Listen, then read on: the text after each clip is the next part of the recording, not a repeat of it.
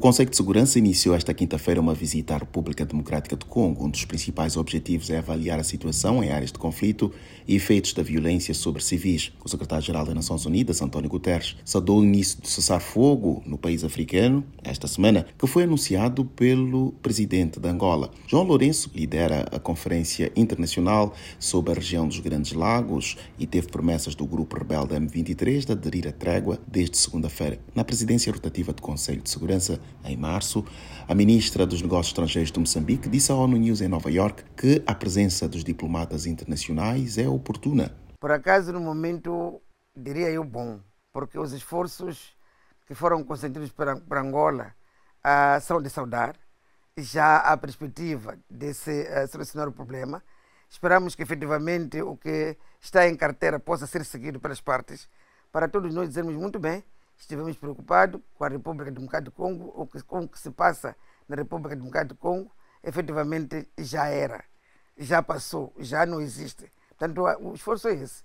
Até domingo, os embaixadores dos 15 Estados-membros do Conselho fazem a 15ª visita ao território congolês desde o ano 2000 para seguir situações de conflito. A ministra Verónica Macamo diz que a instabilidade no país gera inquietação internacional. Este ano, a República Democrática de Congo preside rotativamente a Comunidade de Desenvolvimento da África Austral, SADC. Os embaixadores, logicamente, consertam para ver que, que coisa, como chama, como abordar a questão quando estiver efetivamente na RDC, mas também que, que coisa, como chama, que tipo de conselhos, que recomendações, sem ser recomendações institucionais, mas que recomendações efetivamente deve deixar lá. Porque é muito importante. A situação é uma situação sensível, então, como africanos que somos, como disse, nós também estamos ligados, realmente estamos preocupados. Somos da SADC também, tanto como Congo é, até porque agora está a presidir a SADC.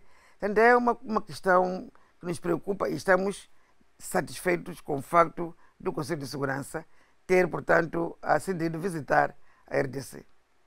Portanto, o esforço é esse. Outro foco da visita do Conselho serão as próximas eleições gerais, marcadas para dezembro na República Democrática do Congo, segundo as Nações Unidas. Da ONU News em Nova York, Eleutério Gavan.